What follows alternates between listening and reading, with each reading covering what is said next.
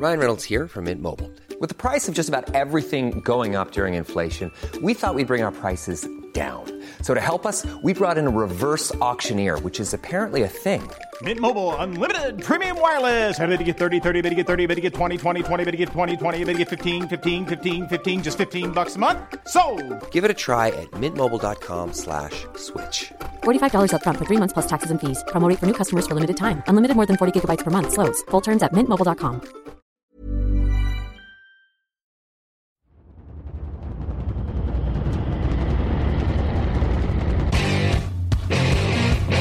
time is it now? Time is it now? Don't do that. Don't? Got gun, Hulk left slot. Dixie left, T left. Mercedes, wide chip, Ricky. Fever left, 75, Katie, Omaha. Quick going.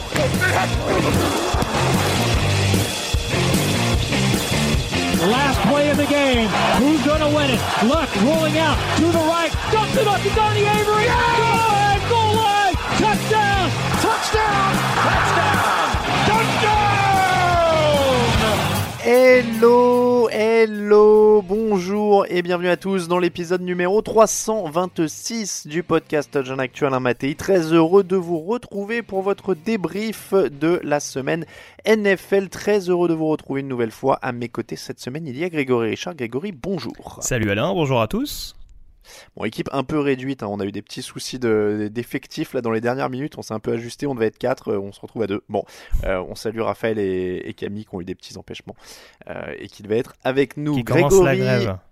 c'est ça, c'est la grève en avance. c'est la grève en avance. On, a- on- on se disait à partir de jeudi, il va falloir s'adapter. Et bah, ça. en fait, on Il commence y a à même des préavis chez TDA, tu te rends compte un peu? C'est ça ça, va c'est loin, ça. On est. euh, Oui, il faut que je fasse le tour. euh, C'est vrai, ça. Dis donc, il faut que je fasse le tour de l'équipe peut-être pour voir s'il y en a qui qui veulent faire de, de la grève du bénévolat. C'est particulier, mais. euh, concept, ouais.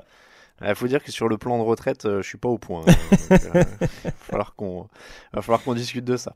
Euh, le podcast du mardi qui vous est présenté par le Hard Rock Café Paris, les soirées euh, Game On, c'est tous les dimanches, sauf ce dimanche. Petite exception, il n'y a pas de soirée le, le 8 décembre au Hard Rock Café Paris, mais n'hésitez pas, tous les autres dimanches, évidemment, il y a soirée au Hard Rock Café Paris pour ceux qui viennent voir les matchs NFL, c'est Happy Hour. Évidemment, donc pas ce dimanche 8 décembre, mais tous les suivants, 15, 22, 29, pas de souci. Et on se verra, il y aura une soirée Super Bowl et une soirée probablement euh, de fin d'année, comme tous les ans. Les Ravens sont-ils favoris pour le titre? Les Patriots sont-ils vraiment en danger? Qui va remporter la FC Sud? Qui va laisser l'autre l'emporter dans la NFC Est? Ce sont les grandes questions euh, de cette semaine. Tout ça et plein d'autres réponses, c'est dans cette émission. Euh, On vous fait encore gagner un petit truc d'ailleurs, comme quasiment toutes les émissions maintenant. Si vous partagez l'émission sur Facebook, sur Twitter ou sur Instagram, alors Instagram, je maîtrise pas encore totalement, mais soit dans les stories. Ouais, je crois que vous partagez dans les stories. Euh, donc vous partagez comme ça, sinon vous retweetez, sinon vous partagez sur Facebook et on tire quelqu'un au sort parmi ceux qui ont partagé. Cette semaine, euh, ce sera une casquette du Hard Rock Café à gagner, euh, le Hard Rock Café Paris, bien sûr. Je préviens encore une fois ceux qui ont gagné des lots, ne vous inquiétez pas, ça partira peut-être en fin de saison. Je vais peut-être faire un envoi groupé euh, parce que je suis pas tout à fait à jour avec la poste et tout ça. Faut que je trouve des, des petits colis, des petits trucs pour les mettre dedans et tout ça. Bon, en tout cas, n'hésitez pas, euh, ça, ça arrivera bien. On a une casquette du Hard Rock Café pour ceux qui partagent cette semaine. Grégory, est-ce que tu es prêt? Allons-y. Premier jingle.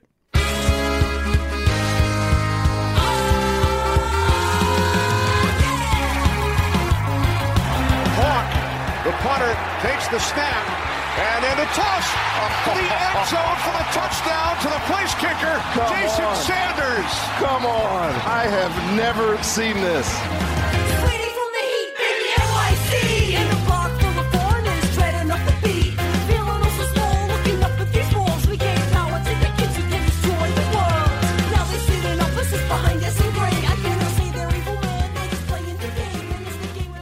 Ravens 20, 49ers 17. Euh, je suis content parce que j'avais dit dans le fauteuil que ce ne serait pas forcément une orgie de scoring. Et c'est ce qui s'est un peu passé. Euh, match serré, rugueux. Alors ça n'a pas été aidé évidemment par les conditions climatiques puisqu'il pleuvait quand même euh, assez violemment. C'était un, match euh, qui a été joué dans des conditions de, froid et de pluie assez, assez costauds. C'était quand même le premier match fini de la soirée dimanche parce que beaucoup de jeux au sol. Euh, on s'est adapté aussi euh, aux conditions climatiques. Deux équipes très fortes, des statistiques très similaires. Grégory, ça s'est joué sur quoi? Bah, très clairement, sur des détails, on, peut dire quand même qu'on a eu euh, la une preview de ce qui peut nous attendre euh, en playoff parce que comme tu le disais en effet euh, on pouvait s'attendre à une orgie euh, enfin certains en tout cas pouvaient s'attendre à une orgie offensive. Très clairement les défenses ont pris le pas. Alors il y a sans doute les conditions climatiques je te rejoins.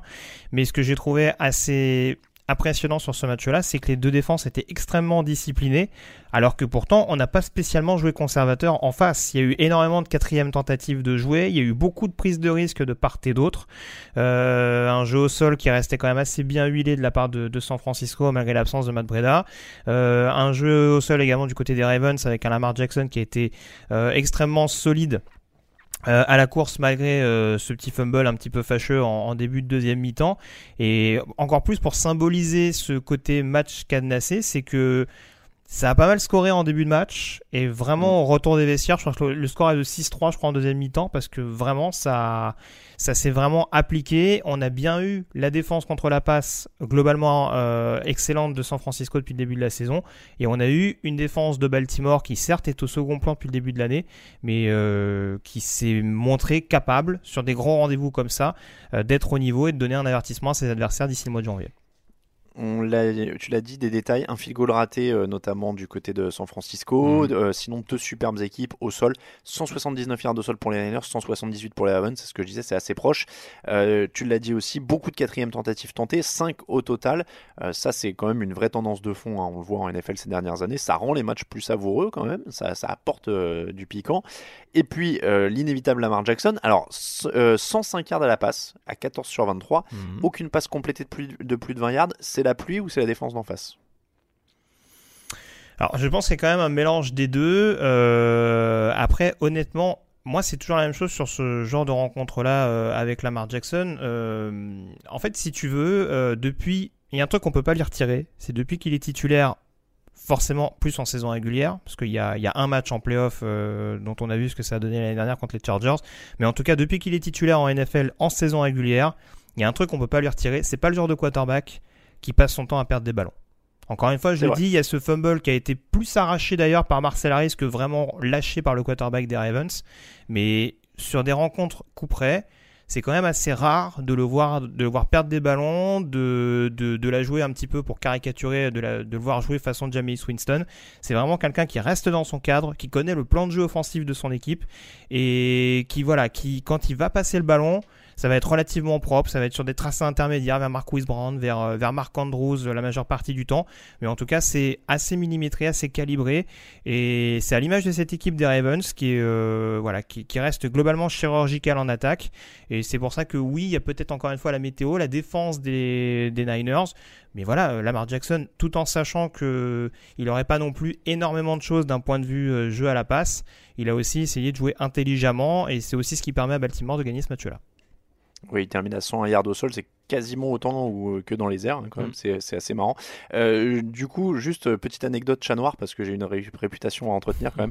Euh, j'ai regardé le match de- des Ravens avec quelqu'un qui connaissait pas forcément Lamar Jackson, et à un moment, j'ai dit, regarde lui, il est incroyable, et là, il part, et bim, fumble.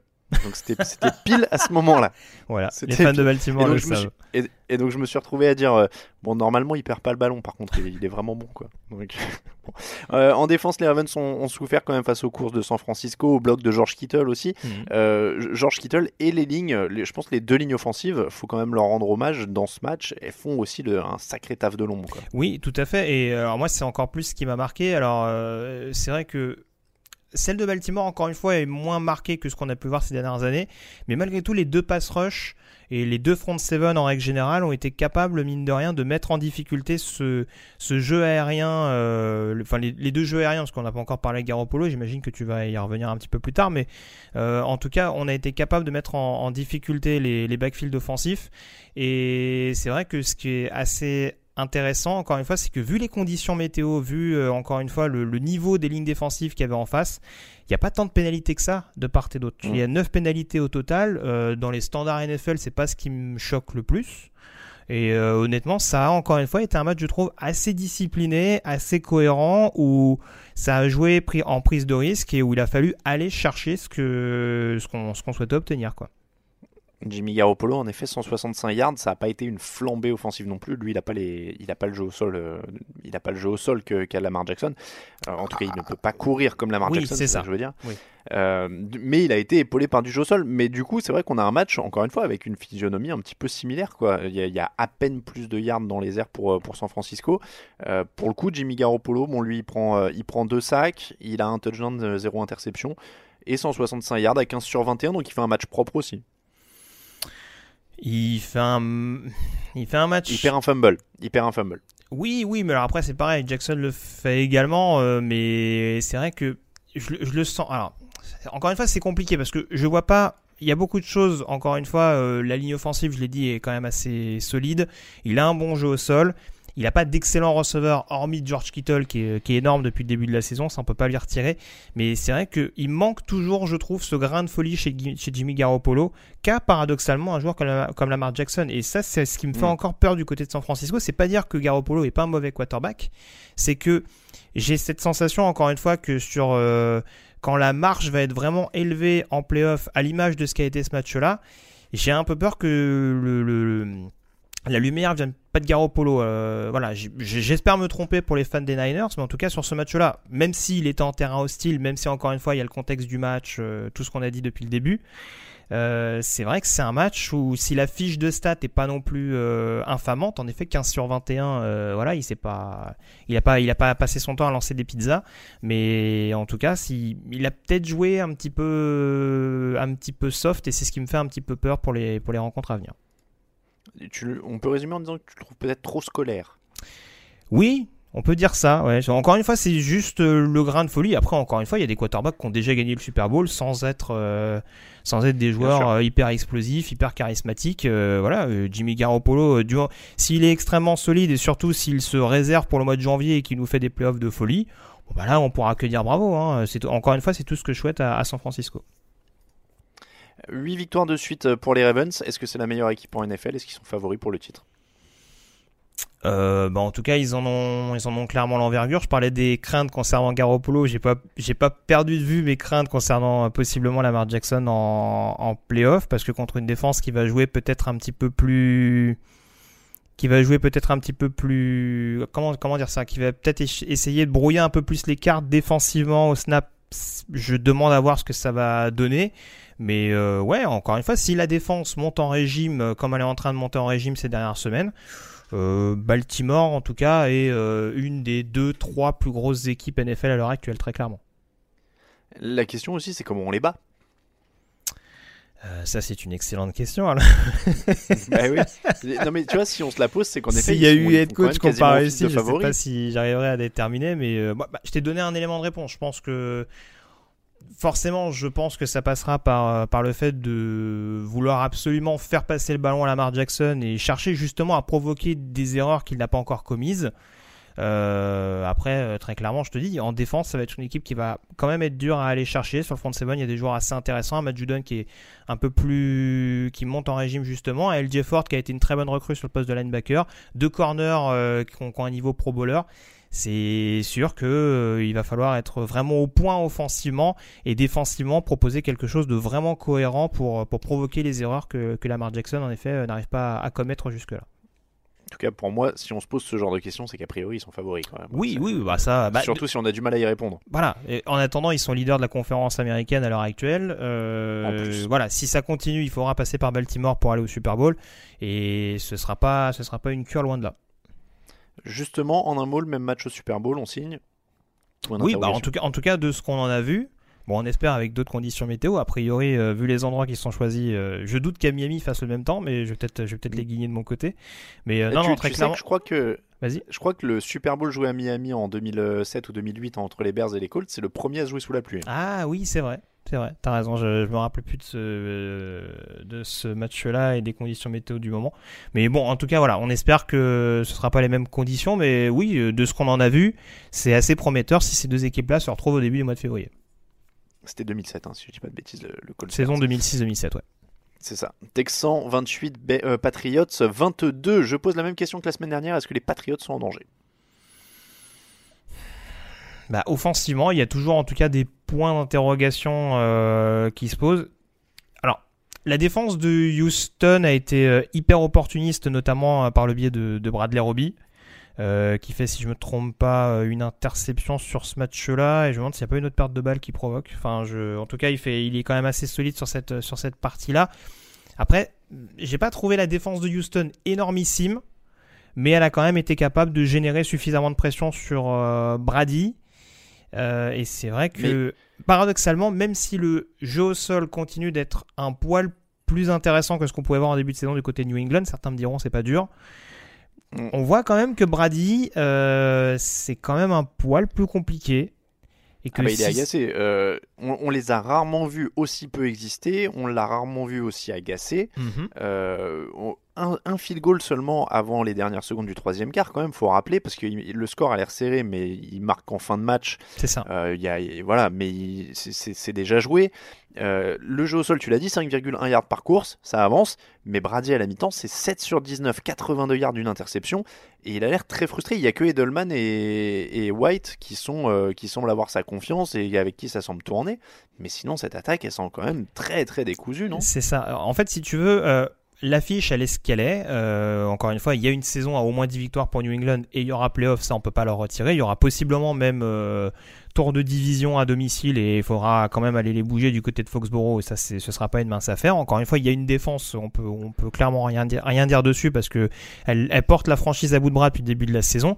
Mais c'est clair qu'offensivement, si on fait le comparatif avec euh, l'état dans lequel était New England l'année dernière, Brady était pas le, la principale star offensive des Patriots l'année dernière. C'était le même contexte, sauf que il y avait un jeu au sol qui était vraiment hyper détonnant et on sentait que Brady euh, vraiment se réservait pleinement pour le mois de janvier. Là, c'est vraiment pas la donnée euh, similaire parce que certes, il y a une défense qui est au rendez-vous, certes, il y a un jeu au sol qui en effet a l'air de progresser.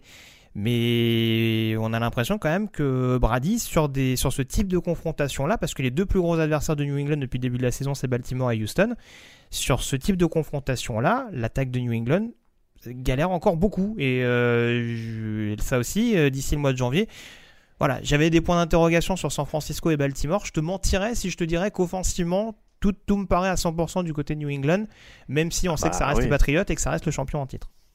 Oui, oui, non, mais et puis euh, l'excuse des blessures, moi, euh, elle est valable, hein. mais au bout d'un moment, euh, il faut bien gagner avec les mecs qui sont sur le terrain. il y a des blessures pour tout le monde. Il y a des blessures Voilà, pour tout le monde de toute façon à ce stade de, de la saison. C'est ça. Donc, euh, donc au bout d'un moment, là, on, si on regarde ce qu'il y a sur le terrain, c'est quand même pas hyper rassurant. Euh, je vais troller un petit peu euh, sur la défense. Tu disais, il n'y a rien à dire, etc. Euh, 4 touchdowns dans les airs encaissés sur, sur la saison avant ce match. Ils en prennent 4 ce dimanche. Est-ce qu'ils sont... Alors, évidemment, c'est, je suis à la limite du troll. Est-ce qu'ils sont si forts que ça si je te dis qu'ils ont pris 37 points contre les Ravens, qu'ils en prennent 28 là, et qui sont au final les deux seules attaques vraiment valables qu'ils ont jouées? Alors, euh, moi, ce que je te dirais, alors le match contre Baltimore, il est, c'est une configuration différente. Euh, sur ce match-là, déjà, la donnée qui est importante, c'est que le meilleur joueur de cette défense, on, on l'a clairement identifié quand même depuis le début de la saison, même s'il y a beaucoup de défenseurs qui sont à un haut niveau, c'est quand même Stephen Gilmore. Sur ce match-là, contre DeAndre Hopkins, il a quand même un peu plus souffert que ce qu'on avait pu voir ces dernières semaines. Et ça a quand même fait une grosse différence, je trouve, au niveau de cette attaque des, euh, des Texans. Euh, après, je suis d'accord avec toi. hein. Globalement, euh, Deshaun Watson, je trouve pas qu'il ait été énormément mis sous pression par cette défense des, des Patriots. Il a eu quand même beaucoup de pression justement pour les ouvrir sur le jeu profond, à l'image du touchdown notamment de, de Kenny Stills, si je me trompe pas. Oui, oui, Et- non, il y a plusieurs passes en profondeur. Et c'est vrai qu'il y a des choses où, voilà, bon, alors, après 4 touchdowns, bon, est-ce que vraiment le, le touchdown de Deshaun Watson à la réception, tu le considères comme, Oui, comme oui. une passe? C'est un peu limite, limite, mais en tout cas, voilà, ils ont été mis en difficulté, euh, notamment par une équipe euh, qui sortait un excellent receveur, par une équipe qui a été capable de faire preuve de créativité et qui a été capable, et ça c'est quelque chose qu'on lui reprochait beaucoup, et là en l'occurrence ça a pu être un match-up euh, à leur détriment, leur ligne offensive a été globalement solide pour maîtriser Mm. justement ce pass rush de New England, et ça c'est très intéressant également pour Houston, mais c'est toujours la même chose, il faut voir si ça arrive à être conservé d'une semaine à l'autre, là en l'occurrence euh, ils ont envoyé un bon avertissement, et ils ont en effet mis en difficulté cette défense des Pats. En tout cas, pour les Patriots, je suis impatient de voir le match la semaine prochaine contre les Chiefs, parce Mhm. que ça va encore euh, en dire beaucoup sur leur défense. Et attention aux Bills, parce que les Bills perdent pas. Tu disais tout à l'heure, euh, match de division, passé à New England, etc. Bah, ils sont vont encore match. se jouer. hein. Ouais. Ils vont encore se jouer, mais euh, si les, les Patriots perdent contre les Chiefs et que Buffalo continue d'enchaîner, Euh, ils sont peut-être même pas si sûrs que ça de, de jouer à domicile leur Bah, premier match de playoff. Ce qui, donc, ce qui euh, va être intéressant, alors je vais pas, je vais pas empiéter sur la preview parce que de toute façon euh, on en parlera après-demain, mais ce qui va être intéressant quand même contre les Chiefs, c'est que a priori sur le papier, on aura force contre force et supposée faiblesse contre supposée faiblesse Ouais. euh, de ce qu'on voit Mm. depuis le début de la saison. Donc c'est vrai que ça va être forcément un match assez excitant à voir et là on aura une idée encore plus précise de ce que valent les Pats. Mais là en effet, c'est une deuxième piqûre de rappel assez importante à prendre en considération de la part de Bill Belichick. Bon après, je m'enflamme, les Bills, eux ils jouent les Ravens hein, cette semaine, donc euh, ça va être, euh, ça, ça va pas être cadeau non plus. Euh, tu l'as dit, euh, ça a bien joué sur la ligne offensive de, de Houston, On, en attaque, on l'a dit aussi de Sean Watson.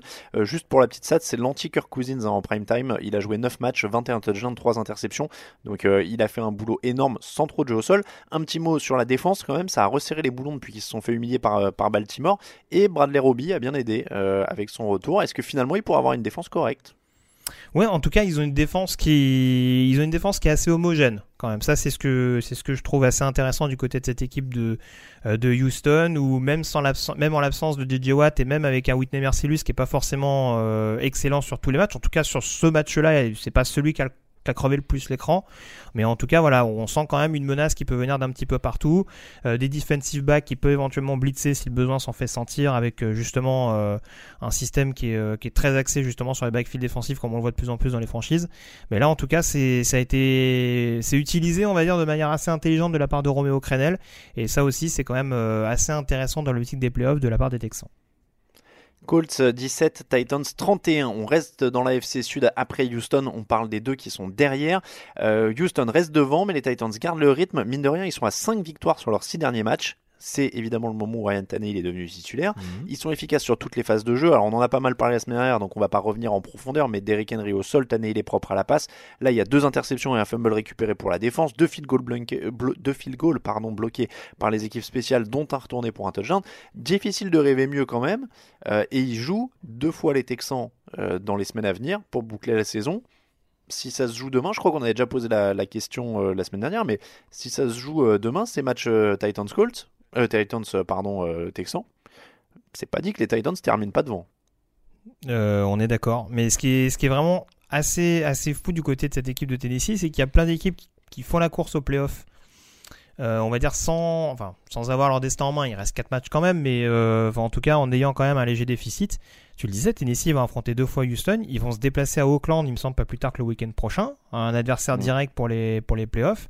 Donc c'est ça aussi qui est quand même très intéressant du côté de Tennessee, c'est que on a vu notamment ces derniers mois que la défense était vraiment euh, hyper solide, hyper carrée. Et pourtant, euh, il me semble que ce week-end, il manquait par exemple un Adoré Jackson en cornerback. Enfin voilà, on parlait des absents. Là, en l'occurrence, on voit que quand il manque certains joueurs, on est aussi capable de, compenser avec, euh, euh, avec des joueurs aux dents longues derrière. Et euh, c'est vrai que cette défense, on savait qu'elle était au niveau, mais très clairement, cette attaque, elle reste quand même transfigurée par Ryan Tannehill, qui lui aussi commet pas spécialement les mêmes erreurs qu'on pouvait le voir faire lui voir faire faire. Euh, Bon bref, qui pouvait commettre du côté de Miami. Et euh, c'est vrai que le symbole de ce match, et j'ai presque envie de te résumer le match comme ça, c'est que voilà, si on veut connaître l'importance d'un momentum en, NFL et dans le football américain, bah là c'est quand même assez marqué parce que Tennessee pendant longtemps ils ont fait la course en tête. Et une fois que Derrick Henry s'est mis en route, et une fois qu'il y a eu les pertes de balles dont tu parlais, dont notamment cette interception de Kevin Bayard, bah du côté d'Indianapolis, on a un peu éteint la lumière. Ouais, du côté, alors, Derrick Henry, euh, je- tu as dû le mentionner, mais à 496 yards sur les trois derniers matchs, il y a Mm. une vraie identité de jeu hein, dans, dans cette équipe. Euh, bon, tu l'as dit, les Colts, euh, il y a la lumière, la lumière s'est éteinte, mais ils ont quand même des circonstances atténuantes. On parlait de, de blessures pour les Patriots. Marlon Mack, T.Y. Hilton, Eric Ebron, enfin, ils ont perdu 4 de leurs 5 derniers matchs, mais ils sont vraiment décimés au fil des semaines. C'est une équipe dont on n'attendait pas grand-chose après la retraite d'Andrew Luck, faut quand même le rappeler. Euh, là, ça semble fini pour les playoffs. Ils ont les équipes spéciales qui sont en train de se désintégrer avec un Adam Vinatieri à 1 sur 4. C'est- difficile pour eux, c'est cruel, mais ça s'explique aussi par tout ça, quoi. Bah, encore une fois, pas la question, c'est pas de minimiser les absences, euh, mais si tu veux, par exemple, il te manque un T.Y. Hilton et il te manque un Eric Ebron euh, en attaque. Enfin, tu parlais de Marlon Mack également. Après, globalement, je trouve que les solutions, ils en ont, elles sont pas aussi intéressantes, qu'elles sont pas, elles ont pas un impact similaire aux titulaires. Mais je veux dire, le, le- la montée en puissance d'un Zach Pascal ces dernières semaines, le, le fait que Jack Doyle ait réussi à vraiment prendre le relais efficacement sur Oui. le poste de Tyden, tu peux pas vraiment l'occulter. Encore une fois, Indianapolis, ils sont dans le match pendant très longtemps. Alors après, Oui, sur oui, les équipes spéciales, je suis d'accord avec toi. Mais Ah bah tu t'atteins peut-être aussi cette limite où, blessé ou pas blessé, si ton équipe a pas suffisamment de playmakers, à un moment donné, ça risque de se casser. Et on en vient également aux limites de Jacoby Brissett, qui, malgré le gros potentiel qu'il peut avoir, euh, sa capacité à être un titulaire intéressant en NFL, voilà, on arrive aussi dans une dernière ligne droite où les Colts, quand il faut mettre le dernier coup de collier, ça devient peut-être un poil plus compliqué. Alors encore une fois, j'occulte pas les absences et les contraintes qu'ont dû rencontrer les Colts depuis, depuis quelques semaines, parce qu'il y a eu l'absence de Lennart de- en début de saison, celle d'Hooker maintenant depuis plusieurs semaines. Euh, voilà, encore une fois, on peut pas passer outre ça, mais ça montre également euh, les limites que pouvait avoir cet effectif d'Indianapolis, qui reste jeune, qui reste en apprentissage également, et qui va peut-être en effet rater les playoffs. Tout n'est pas condamné, mais en effet, il risque peut-être de louper cette fenêtre-là pour très peu. Après, euh, encore une fois, moi, c'est un peu ce que, ce que je disais. Je- tu, tu- tu dis oui, il faut gérer les, les blessures, les playmakers, etc. Là où je trouve ça un peu dur, c'est que, encore une fois, euh, je, je- ce que je te disais, le, comment dire, euh, oui, il faut qu'il gère, etc. Mais comme tu disais, Brissette est limité, il, est- il a été un peu propulsé là au dernier moment. Mhm. Euh, ça aurait peut-être été plus gérable si tu as ton quarterback titulaire ou un Andrew Luck qui est là depuis longtemps, etc. C'est ça que je, c'est ça que je veux Ah dire. oui, oui, on, Donc, on est euh, d'accord. Là, mais ça, moi, là-dessus, je peux pas te, je peux pas te donner tort, Alain. Après, euh, moi, c'est, moi, c'est ce que je te dis, c'est que il y a, y a, euh, enfin, je trouve que le, les derniers drives de, d'Indianapolis sont assez, sont assez symptomatiques parce que tu parlais du fait, il y a un field goal, il y a un field goal bloqué, pardon, euh, de Vinatieri, il y a une interception, il y a un fumble. Donc, euh, certes, tu, tu peux pas, tu peux pas mettre euh, en retrait le fait que le kicker est, est plus à- au niveau qu'on a connu de lui ces dernières années. Mais voilà, en attaque, il y a aussi des difficultés. Et contre une défense de Tennessee qui est aussi opportuniste et réaliste euh, que ce qu'on en voit depuis le début de la saison, euh, là, en Non, l'occurrence, ça s'est payé cash. Il n'y a, pas de souci, mais c'est ce que je te dis. Au bout d'un moment, ils sont rattrapés par leur niveau. Enfin, tu, quand Ah oui, tu joues à sûr. bloc et que tout va bien au début de l'année avec tout le monde, quand ça commence à s'écrémer au niveau des playmakers et des blessures, forcément, ça implose un petit peu. Oui, quoi. oui, bah, ça que- là- et je peux pas leur là-dessus, on est à quoi. 100%. Ouais. Et bien, sur ce, petite pause et toutes les autres affiches de la semaine. Actu, analyse, résultat, toute l'actu de la NFL, c'est sur touchdownactu.com.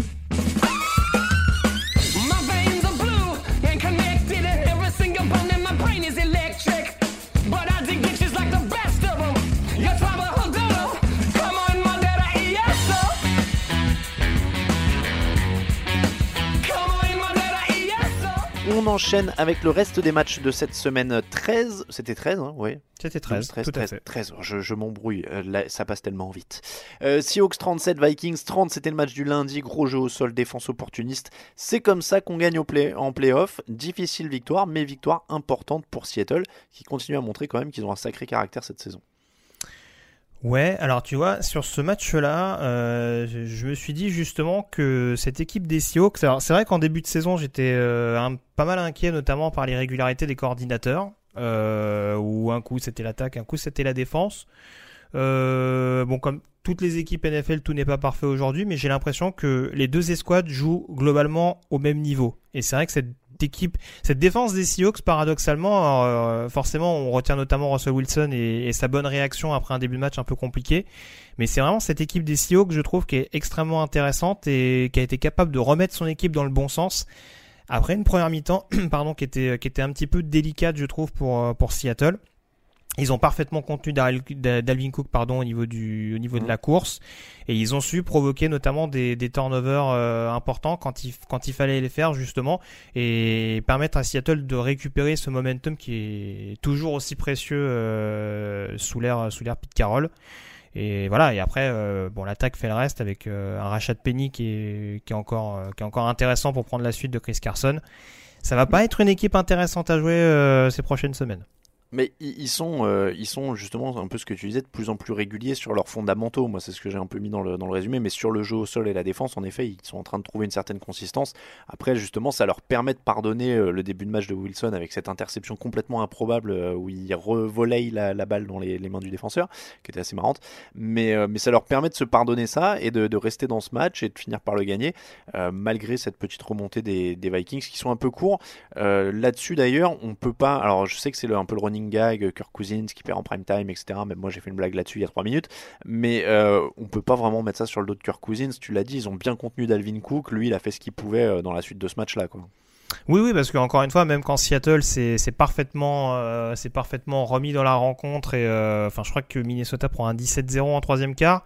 On peut se dire que justement euh, les Vikings vont vraiment euh, s'écrouler petit à petit et malgré tout ils reviennent au contact. euh, il- je me sens qu'il je me demande s'ils recollent pas à un point. À Ouais, quatre- ils- à à quatre 4 points. points. Ils reviennent à 4 points. Ils reviennent Ouais. à 34-30 et ils ont malgré tout les drives pour pour potentiellement repasser devant dans, dans le dernier quart. hein. donc euh, ça se joue pas à, à énormément de choses. Là encore, c'est un petit peu comme le Baltimore-San Francisco où euh, bon, il y a, il y, a, il y a quelques détails. Certes, euh, Seattle a été beaucoup plus convaincant euh, dans le Money Time euh, quand il fallait vraiment faire la différence, mais euh, cette équipe cette attaque de Minnesota, elle est au niveau. Après, moi, ce qui m'embête un peu plus du côté de Minnesota, c'est peut-être paradoxalement la défense qui, je trouve, joue beaucoup par séquence. Il y, a, quand même une, équipe qui est capable de mettre suffisamment de pression, mais peut-être par exemple un backfield défensif qui est pas au niveau, notamment sur les extérieurs et qui se laisse un petit peu déborder. On voit qu'ils prennent encore un touchdown sur une passe profonde sur le TD de David Moore. Donc c'est pour une équipe coachée par Mike Zimmer, je pense que c'est quand même une donnée non négligeable euh, et qui peut être un petit peu embêtante pour Minnesota. Outre, en effet, bien entendu, sur ce match-là, le, le fait que Dalvin Cook ait été très bien contenu au niveau du jeu au sol. Pour la stat, les Seahawks ont gagné 10 matchs et ils n'ont gagné qu'une seule fois de plus de 8 points. Très- des victoires toujours très serrées pour, euh, pour Seattle. Ils sont leaders de la NFC West, du coup ils profitent de la défaite des, des 49ers qu'ils ont battu, donc ils ont le tiebreaker sur eux. Euh, leur calendrier qui reste, c'est Rams, Panthers, Cardinals, 49ers, donc le dernier contre les 49ers, il pourrait être très intéressant. Euh, les Vikings, du coup, tombent un match derrière les Packers. Il leur reste à jouer le Lions, Chargers, Packers, Bears. Je vous le précise d'ailleurs pour le déroulé des matchs hein, à partir de cette semaine. On essaie, vra- là, on va faire euh, grosso modo, euh, on s'adapte aux affiches, mais euh, là, on, déroule un peu euh, la course au playoff conférence NFC, ensuite conférence AFC, et puis derrière, on parlera des matchs sans enjeu à la fin. Giants, Packers derrière. Justement, les Packers, on l'a dit, un match devant les Vikings.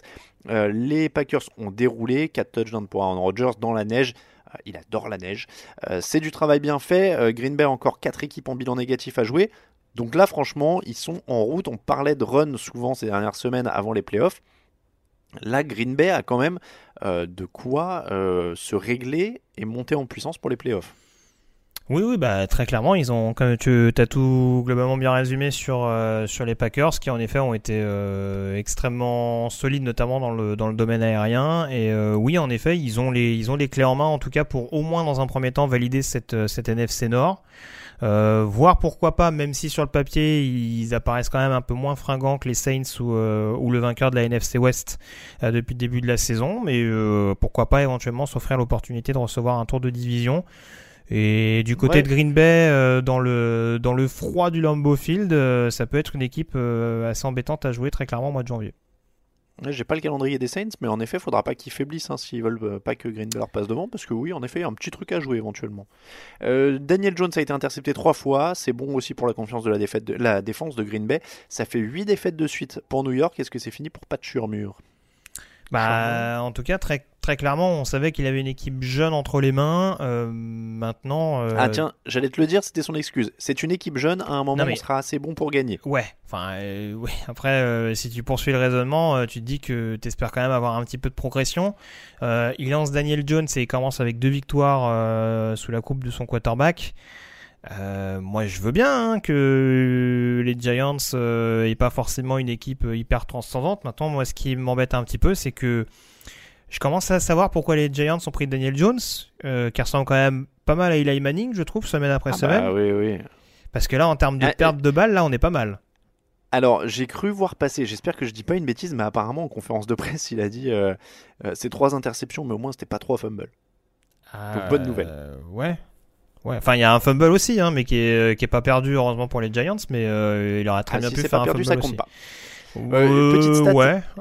Alors, pe- petite, petite stat qui fait plaisir, euh, c'était son 28e match euh, à Pat Shurmur, bilan de 7 victoires pour 21 défaites. Ben McAdoo avait été viré au bout de son 28e match. Quel était son bilan selon toi? 128. Bah, il fait une première saison qui est très bonne de mémoire. Ouais, parce en il, il doit faire 11-5 ou quelque chose comme ça. Donc s'il est viré au bout de 28 matchs, euh, combien il en a gagné? Il a gagné 13 matchs, il a 13-15 Ouais, quand c'est il ça. est viré Bob McAdoo. Mm. Donc, euh, donc il est viré avec un meilleur bilan et une participation au playoff. Alors pas la même équipe évidemment, mais voilà, je vous laisse euh, la stat euh, posée là. Et sinon la, la petite anecdote marrante, euh, Daniel Jones a été touché à la cheville à un moment euh, dans ce match, donc il a été, euh, on a cru peut-être que Eli Manning pouvait rentrer même provisoirement en jeu. Euh, je me disais, imagine quand même la galère. Si t'es Eli Manning, t'as 30 euh, quoi, 8 balais, comme ça. Mhm. Euh, on t'a mis sur le banc, tu cires le banc depuis 7-8 semaines, et c'est vraiment au moment où il neige, où il fait super froid et tout, qu'on me dit Bon, allez, il va falloir que tu re-rentres.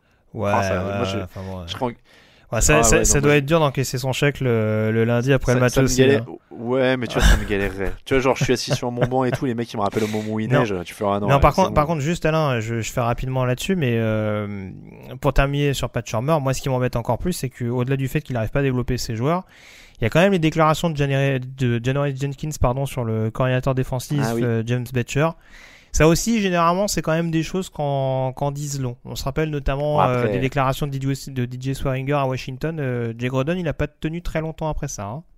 Ouais, après, euh, John Norris Jenkins, il était déjà pas content, je crois, quand il était au Rams. On est d'accord. C'est, ça reste, ça reste un, un cassos, si je peux parler comme ça. Euh, Rabbit, c'est quand il Rabbit machin là, mais euh, mais en, C'est quand Eli Manning va se plaindre que je serais. mais ça reste quand même un de tes défenseurs cadres, euh, voilà, qui qui tire à boulet rouge sur ton coordinateur. Ça fait un peu de tâche, je trouve.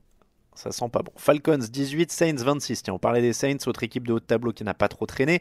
Euh, ils ont écrasé la ligne offensive des Falcons. Bon, on va peut-être pas épiloguer là-dessus. Hein. euh, Les, les 9 sacs, tout ça, on, a Ouais, il compris. n'y a pas grand chose à en dire. Euh. Les Saints qui ont bien réagi après leur, euh, leur défaite très surprenante du match aller? Et puis bah, des Falcons qui ont été dominés de la tête et des épaules dans les tranchées, incapables de protéger efficacement Matt Ryan, Alors, incapables de remettre la pression. Sans, sans, euh, sans épiloguer sur, euh, sur la défense, parce qu'on sait qu'elle est très bonne des Saints et qu'il y a eu des sacs, etc., et Mm. que, que Atlanta retombe un peu dans ses travers, mais est-ce que l'attaque des Saints est si forte que ça? Ils gagnent que 279 yards, il y a des pénalités, il y a des drops, et les deux touchdowns sont de Tyson Hill, alors un à la réception, donc sur une passe de Drew Brees, et un à la course, mais cette attaque me semble pas si flamboyante depuis quelques semaines. Oh, je sais pas. Très franchement, sur ce match-là, j'ai pas eu l'impression qu'ils aient eu à forcer leur talent non plus. Ils creusent l'écart quand même euh, Oui. au fur et à mesure. Euh, en effet, sur quelques trick plays, euh, je trouve que les stats de Drew Brees reflètent pas forcément le match assez solide qu'il a fait également. Donc euh, après, je te dirais sur le jeu au sol, j'ai toujours quelques petits points d'interrogation sur Alvin Kamara. Euh, maintenant, euh, voilà, on voit que Jared Cook est toujours bien utilisé. Un joueur comme Michael Thomas est un peu plus en retrait, mais on sait que quand il faudra se montrer, euh, il sera, il sera présent. Donc, euh, je m'inquiète pas plus que ça sur l'attaque des Saints. Euh, défensivement, j'ai toujours quelques points d'interrogation. Il a Apple qui a été un petit peu en difficulté contre Calvin Ridley, notamment en première mi-temps. Mais euh, non, globalement, ça reste, ça reste cohérent et ça va être une équipe qu'il va falloir également sortir. Alors, on parlait du calendrier par rapport aux Packers. euh, ils vont être sacrément testés et c'est pas impossible que Green Bay leur passe devant parce que les Saints, leur programme, c'est 49ers, Colts, Titans, Panthers. Donc, euh, Bon, ils peuvent prendre les 4 pour moi. hein. San Francisco, Ils ça va être dur, bien sûr. euh, surtout de ce qu'on a vu des Niners ces, dernières- ces deux dernières semaines. ils peuvent complètement prendre les 4. C'est les Saints, il n'y a pas de problème. Mais 49ers, Mais voilà, ils, euh, ils jouent des équipes, une- euh, voilà, les, les, Texans, c'est hot ces dernières semaines. Bon, les Panthers, ça ça peut faire victoire. Oui, les Panthers, ça doit faire victoire. Mais c'est division. Oui, oui, oui. ouais. Donc euh, on sait jamais. Les Titans, on a vu, ça peut être solide. Les Colts, bon, c'est leur portée, hein, mais ils vont être plus testés que Green Bay. Donc euh, attention pour eux, euh, ça pourrait être, euh, ça pourrait être compliqué. C'est sûr. L- On reste dans la course au playoff, mais on parle de la NFC Est, parce qu'il y a une course au playoff même dans la NFC Est, même si c'est une course par le bas, puisque les Dolphins l'emportent 37 à 31 contre les Eagles. On est obligé de parler de cette division. Plongée dans la galère, Philadelphie menait 28 à 14, et puis la, la défense a décidé d'être sympa avec Ryan Fitzpatrick, et 1, et 2, et 3, et 4, et 5 touchdowns à la suite. Alors ils prennent un 23-0, hein. au total ils laissent 5 drives de suite avec des touchdowns à Miami, et puis c'est pas des petits drives, hein. je vous les donne 84 yards, 75, 75, 61 et 96 yards. Donc euh, c'était euh, open bar. Euh, Qu'est-ce qui se passe à Miami? À Miami ou à Philadelphie hein? À Philadelphie, à Philadelphie, pardon. Euh, écoute, on continue, je trouve, à s'enfoncer dans un marasme. Et chaque semaine, il y a toujours une action euh, un peu what the fuck qu'on qu'on voit. Enfin, le, typiquement, la passe du. C'est quoi C'est la passe de touchdown du punter pour le kicker, c'est ça? C'est ça. C'est incroyable. Non, mais c'est. Enfin, ouais. Moi, je- ouais, à, à ce niveau-là, je ne comprends pas. Fran- Franchement, euh, je, je- je suis désolé pour les fans des Eagles, hein, ils vont penser que, que je m'acharne, mais là, en l'occurrence, c'est vraiment. euh, c'est des actions où, à ce niveau-là, enfin, de la part du coaching staff, je trouve que c'est limite faute professionnelle. C'est incroyable d'avoir aussi peu de. d'être aussi peu préparé. Enfin, je veux dire, t'es quand même en, position goal line. Je veux dire, euh, enfin, même si t'as le punter et le kicker en face, je veux dire, t'es quand même assez vigilant. Enfin, on voit suffisamment ces dernières années. euh, Enfin, les Seahawks l'ont encore montré hier contre Minnesota avec le avec le trick play euh, sur sur special team. Enfin, tu dois toujours avoir des joueurs disciplinés et concentrés jusqu'au bout. On a l'impression que c'est une équipe qui est euh, qui est je m'en foutiste dans dans de trop nombreux secteurs. Et je pense qu'il va falloir vraiment avoir un énorme balayage du coaching staff pendant l'intersaison de la part de euh, de V. Roseman et de et de Doug Peterson. Bah ouais, du coup, paradoxalement, il y avait plus de vie en fait à, à Miami. Ils jouent à fond pour Brian Flores. Euh, C'est leur troisième victoire en 5 matchs, hein, quand même, mine de rien. Euh, Ouais, ouais. J'ai envie de dire, pour Brian Flores, est-ce que c'est pas la saison à 3 victoires la mieux réussie de l'histoire pour un coach débutant d'ailleurs? Est-ce que c'est pas la meilleure Est-ce que pas la meilleure équipe à 3-9 de l'histoire? Non, parce que meilleur, ça voudrait dire qu'ils ont des meilleurs joueurs. tu Non, vois, non, mais est-ce que le mec a pas fait le meilleur boulot de coaching avec le pire Ah matos non, non, mais ils sont, ils sont, ils sont en sur-régime, très clairement. Mais, mais de toute façon, ce qui symbolise ça, alors encore une fois, c'est un peu sévère parce que ça a jamais été un mauvais joueur, mais je pense que euh, sous Adam Gaze, il a jamais vraiment été exploité à son plein potentiel. Mais le match que Devontae Parker fait contre Jalen Mills, c'est quand même. euh, Il y a des gens qui ont déjà été exploités à leur plein potentiel par Adam Gaze? Bah, en tout cas, Devontae Parker peut faire partie de ces joueurs qui manifestement étaient très mal exploités. Ah et, ouais. et là, Devontae Parker, il, il est sur les traces d'une saison à milliards, alors qu'il n'a pas fait un début de saison euh, énormissime du côté de Miami, alors qu'il y a eu beaucoup de difficultés en attaque, avec notamment les balbutiements pardon, sur le poste de, de quarterback. Mais oui, en effet, euh, du côté de Miami, on arrive à, on arrive à travailler par, par petites retouches. Euh, Ryan Fitzpatrick sera pas l'avenir, mais en tout cas sur ce genre de rencontre, euh, il est capable de montrer que quand on lui donne des choses, bah, il va pas se gêner pour les prendre. Et malgré tout, un match que Philadelphie devait gagner parce qu'il il mène à la mi-temps et il mène quand même pendant une bonne partie de la rencontre. Il s'écroule, enfin, il s'écr- il s'écroule de manière inextricable en, en deuxième mi-temps avec encore une fois une défense. Et ça aussi, j'en parlais. Coaching staff, j'inclus forcément Jim Schwartz. Euh, pas de pass rush. Euh, pas de backfield défensif. Euh, il y avait l'excuse des blessures il y a pas longtemps. Euh, là, a priori, Darby Emile, c'est censé Mother's Day is around the corner. Find the perfect gift for the mom in your life with a stunning piece of jewelry from Blue Nile. From timeless pearls to dazzling gemstones, Blue Nile has something she'll adore. Need it fast? Most items can ship overnight. Plus, enjoy guaranteed free shipping and returns. Don't miss our special Mother's Day deals. Save big on the season's most beautiful trends. For a limited time, get up to 50% off by going to BlueNile.com. That's BlueNile.com. There's never been a faster or easier way to start your weight loss journey than with PlushCare. PlushCare accepts most insurance plans and gives you online access to board-certified physicians who can prescribe FDA-approved weight loss medications like Wigovi and Zepbound for those who qualify. Take charge of your health and speak with a board-certified physician about a weight loss plan that's right for you. Get started today at plushcare.com slash weight loss. That's plushcare.com slash weight loss. plushcare.com slash weight loss. tes deux titulaires, c'est pas efficace. Bon, c'est deux salles, deux ambiances, Miami et Philadelphie. Il y a plein d'espoir d'un côté et il y a clairement une grosse reconstruction qui doit s'amorcer la saison prochaine. Oui, et puis la- l'attaque, on on n'a pas parlé euh, quasiment de l'attaque de Philadelphie, mais qui les abandonne pas du coup totalement. Alors il y a toujours les, maladresses, il y a toujours l'irrégularité, etc. Mais euh, il y avait, il y a un bon Alshon Jeffrey euh, qui revient. Il y a trois touchdowns lancés par Vance. Alors c'est loin d'être parfait et rythmé, hein, mais euh, Il y, a, une ligne offensive, je te rejoins, qui a déjà été un peu meilleure que ce qu'on pouvait voir ces dernières semaines. Mais c'est pareil, je veux dire, le, le run stop euh, de manière classique du côté de Miami, le run stop est nul. Je veux dire, Ah alors oui, non, mais les, c'est ça, les- euh, les stats oui. sont pas infamantes. Miles Sanders, il fait 83 yards.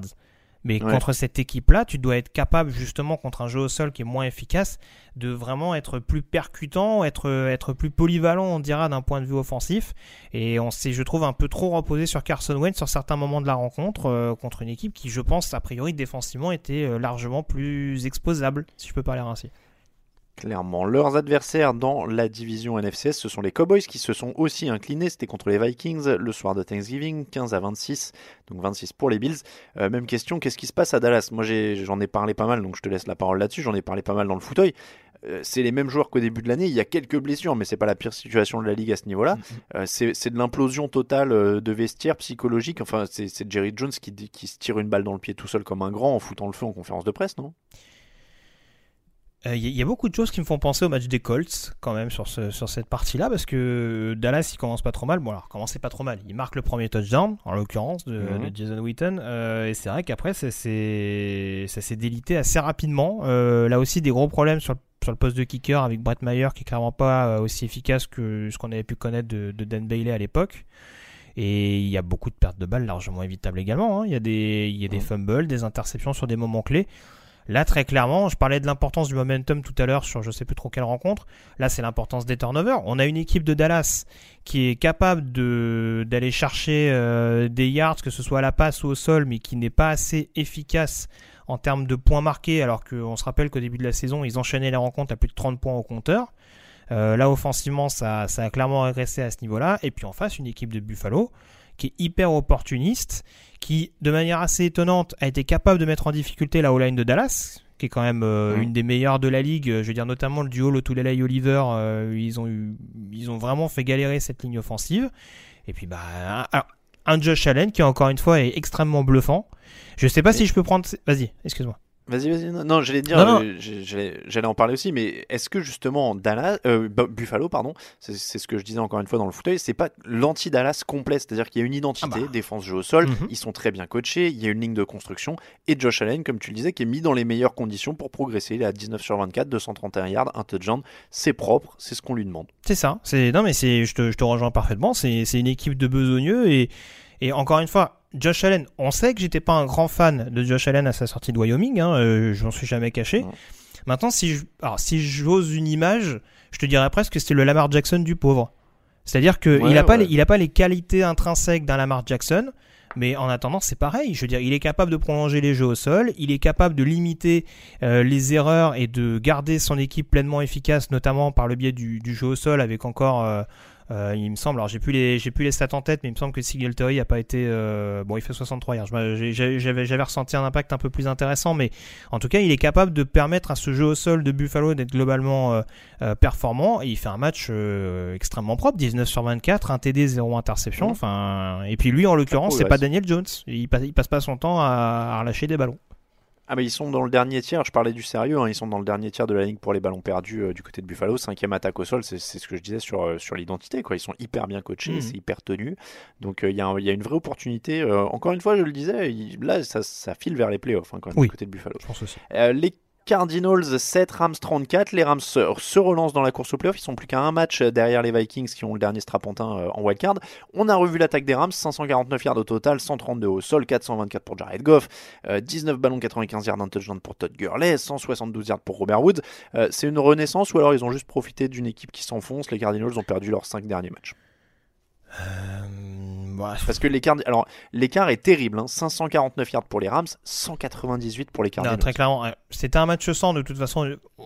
Alors, c'est un peu sévère ce que je veux dire parce que la défense d'Arizona euh, démérite pas depuis le début de la saison. On l'a déjà dit avec notamment un, essai- un excellent euh, Chandler Jones. On sait qu'il y a eu aussi un début de saison manqué de la part de, de Patrick Peterson. Enfin, je veux pas être trop sévère. Après, c'est vrai que cette équipe d'Arizona depuis le début de la saison, elle s'appuie aussi beaucoup sur son attaque pour rester dans les matchs. Et euh, de ce que pouvait montrer de manière assez prometteuse Kyler Murray, là c'est un match où il est quand même globalement passé à côté. Euh, et où cette défense d'Arizona, bah, contre la passe, euh, les lacunes euh, de la couverture de, de l'escouade de, de Joseph, malheureusement, on les, on les découvre pas sur cette, sur cette 13e semaine du côté, euh, du côté d'Arizona. Donc ça, c'est aussi une question qui va devoir se poser. Euh, Est-ce qu'il y a des joueurs à rectifier dans cette défense? Est-ce qu'il y a un coordinateur à changer? Euh, Après, bon, il y a des points d'interrogation habituels. La ligne offensive qui a, qui a clairement abandonné euh, Kyler Murray.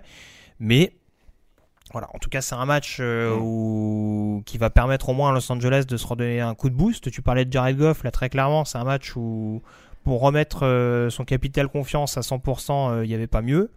Euh, il me semble que... confirmer quand même. Ouais, il me semble que Los Angeles va rejouer Arizona d'ici la fin de la saison du côté de, du côté de Los Angeles d'ailleurs. C'est très possible. Je suis en train de regarder. Oui, c'est leur dernier match de la saison. Mais ils jouent les Seahawks la semaine prochaine. Ils jouent les Seahawks à la maison. 49ers, ouais. hein. Ouais, ça, ça Seahawks, va être, Cowboys, euh, 49ers derrière. ça va être un peu plus, un peu plus tendu. Euh, Faudra espérer pour les joueurs de Sean McVay faire au moins 9 victoires, mais à 9 victoires dans cette NFC là, je suis pas sûr que tu passes. Mais en tout cas, ils sont à égalité avec euh, Minnesota, si je sais compter. euh, Ils sont un match derrière.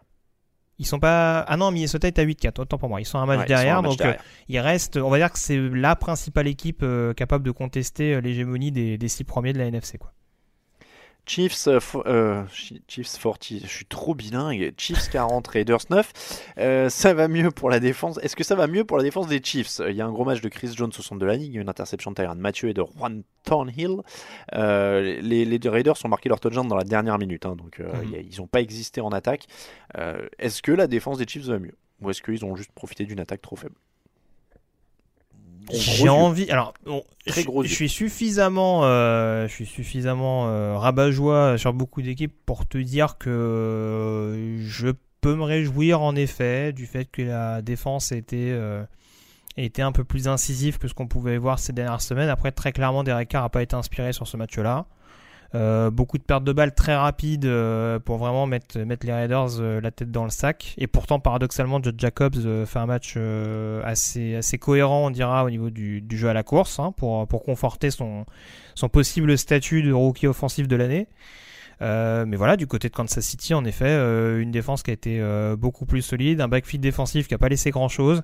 Tu l'as dit, un Chris Jones extrêmement, enfin, a priori pleinement remis de ses, petits soucis de santé de ces dernières semaines et qui a vraiment fait vivre un enfer à la O-line d'Oakland. Et puis bah en face, enfin de l'autre côté, euh, une attaque qui n'a pas eu à forcer son talent avec encore une connexion Mahomes-Kelsey euh, notamment euh, efficace. Donc si c'est de bon augure pour Kansas City, après on attendra d'en voir un peu plus que cette équipe d'Oakland qui, on rappelle, avait quand même pris un bouillon chez les Jets il n'y a pas si longtemps que ça. Donc euh, voilà, est-ce que c'est juste le fait d'avoir joué une équipe d'Oakland un petit peu dans le creux de la vague ou est-ce que c'est vraiment, on dira, la bye week qui a fait notamment du bien aux joueurs d'Andy Reid euh, à confirmer? Ouais, tu l'as dit, euh, pour pas avoir à forcer, ils n'ont pas eu à forcer. Euh, 40 pions avec seulement 259 yards au compteur pour les Chiefs, ça doit pas arriver souvent. Mais après, euh, on l'a dit, ça a bien défendu en- de leur côté. Steelers 20, Brands 13. Euh, Est-ce qu'on peut dire que les Brands ont pris une leçon, même si le score est serré, mais une leçon de sérieux, de combat, euh, sans mauvais jeu de mots par rapport à ce qui s'est passé, mais euh, ils menaient 10-0 et finalement ils se font enterrer. 5 sacs sur Mayfield, seulement 3 ballons pour Odell Beckham, la défense dépassée, Freddy Kitchens a dépassé aussi. Ils prennent une leçon de, de, gestion, d'équipe, de franchise, de tout ce que tu veux, quoi. Oui, oui, oui. Après, euh, je sais, j'aurais du mal à être aussi définitif, mais euh, oui, très clairement. En tout cas, c'est un match qui pour moi, que pour moi, il devait gagner. Bah oui, à minima. Voilà, ouais, il- en face, de- de- alors, rien contre Devlin mais euh, ils sont quand même censés sur le papier avoir un peu de matos les Brands par rapport à cette Euh, attaque. ça. Il n'y a pas, il y a pas de James Conner, il n'y a pas de Juju Smith-Schuster en face. On parlait de blessés pour certaines autres équipes. Euh, là, ils font du taf avec 124 yards au sol pour Benny Snell et Jalen, et Jalen Samuels. Il y a James Washington à 111 yards et un touchdown dans la, C'est ça. C'est surtout, l'incapacité à euh, James Washington, qui, on le sait, est quasiment la seule menace aérienne de Pittsburgh ces dernières semaines. Et là, euh, la connexion, elle a quand même fait extrêmement mal. 4 passes lancées vers Washington, 4 passes complétées, euh, dont un TD. Ça fait quand même un petit peu, un mal euh, du côté de Cleveland. Alors, on pourra toujours me dire que ouais, il manque ton principal pass rusher euh, jusqu'à la fin de la saison, mais bon, c'est pareil, ça ne doit pas expliquer le fait que Devlin Hodges sur ce match-là, encore une fois, dans un match que tu commences plutôt pas mal, euh, ça doit pas expliquer le- le- les difficultés que, que tu as à, défendre contre, contre les Steelers. Et bon, après, euh, voilà. Le, pro- le problème aussi, c'est toujours la même chose, c'est l'attaque. Et je trouve que cette attaque, elle- comment dire, elle, retombe beaucoup, beaucoup trop vite euh, dès qu'il y, a- qu'il y a un petit grain de sable. La ligne offensive, ça a été un véritable poison. Mayfield, il, a pris, il en a pris tous les côtés de la part de Watt et de, et de notamment. Et Ouais. euh, bon, très, très clairement, Bon. euh, moi, je, non, mais je te- encore une fois, je te rejoins à la question du coaching. euh, C'est pas quelque chose que je découvre. Hein, Freddy Kitchens, je le dis, je, je pense pas que, je pense que c'est une erreur de catching, de coaching, de Coaching. casting. Je vais y arriver. De casting, ouais. Mais bon, c'est un. bonne Vas-y. Et après, très bonne défense en face. Très bonne oui, défense. non, mais, mais c'est ça. Mais, de toute façon, euh, c'est pas faire injure à l'attaque de Pittsburgh et, et les remplaçants qui la composent. Hein. C'est pas parce que James Washington fait, fait, un, fait ses, ses meilleures stats en carrière ces dernières semaines qu'on peut pas dire que c'est la défense qui porte Pittsburgh à bout de bras depuis plusieurs semaines maintenant. Et au moment où on se parle, Pittsburgh est en playoff. hein. Ils, sont, Oui. euh, ils sont sur la sixième euh, marche avec un bilan de 7 victoires et 5 défaites. Ils sont à égalité avec les Titans. Euh, ça va être très serré euh, dans les semaines à venir. On a, derrière eux, il y a les Colts et les Raiders qui sont à 6 victoires. Les Browns maintenant semblent un peu décrochés. On passe au match qui n'avait pas d'enjeu. Broncos 23, Chargers 20. Est-ce que les Broncos ont trouvé leur quarterback? Drew Lock 18 sur 28, 134 yards, 2 touchdowns, une interception. Alors je donne tout de suite la pondération. Il y a 11 yards en deuxième mi-temps. Ça commence bien, ensuite c'est plus dur. C'est voilà, c'est exactement ça. C'est un début de match en effet où un petit peu l'image de Denver d'ailleurs, il, il a un peu euh, été sur un nuage parce que vraiment la première mi-temps a été euh, quasiment à sens unique du côté des Broncos. Euh, Il y a un touchdown des Chargers, mais vraiment juste avant la pause pour justement permettre à Los Angeles de se remettre dans le bon sens. Mais bon, on va dire pour son premier match NFL, ce qu'on en avait en première mi-temps, c'est assez prometteur. Après, il reste dans une équipe en, en transition, on va dire, où il n'y avait aucun pass Oui, rusher oui. euh, star, où l'attaque euh, reste quand même pas euh, transcendante non plus, euh, hormis Cortland Sutton. Donc, je parle du jeu aérien, bien entendu. Euh, Et bon, c'est vrai que ça a peut-être un petit peu impacté également sa production au retour des vestiaires. En tout cas, au moins, il y a un intérêt à leur fin de saison. Ils vont pouvoir continuer à voir ce qu'ils ont. Est-ce qu'il y a encore de l'intérêt à la fin de saison des Chargers Tiens d'ailleurs, parce que euh, ils finissent donc à la Chargers. C'est Raphaël qui a titré habilement le, le titre en mettant la fin de match la plus Chargers de l'histoire. Mais euh, interférence défensive, il reste, il reste 14 secondes. Interférence défensive pour offrir le, le field goal de la gagne à, à Denver. Euh, là, c'est fini pour de bon. Il y avait une rumeur avant le match qui disait qu'il serait prêt éventuellement à mettre Philippe Rivers sur le banc s'il y avait besoin, s'il était encore catastrophique. Ça sent quand même la fin de cycle. Alors, il, il sera pas sur le banc. je ne les vois pas le mettre sur le banc, surtout qu'il a une très longue série de titularisation en cours et je sais qu'on aime bien ce genre de série-là en NFL. Je crois qu'il a la plus longue série de l'histoire derrière Brett Favre, hein, si je dis pas de bêtises. En tout cas, il a la plus longue série active en cours. Euh, donc, en général, on casse pas ce genre de truc-là. Enfin, ça avait créé un scandale quand on l'avait fait à Eli Manning. Euh, mais ça sent pas bon pour un retour l'année prochaine, quand même. Enfin, après, ils ont peut-être pas d'autre solution, tu me diras.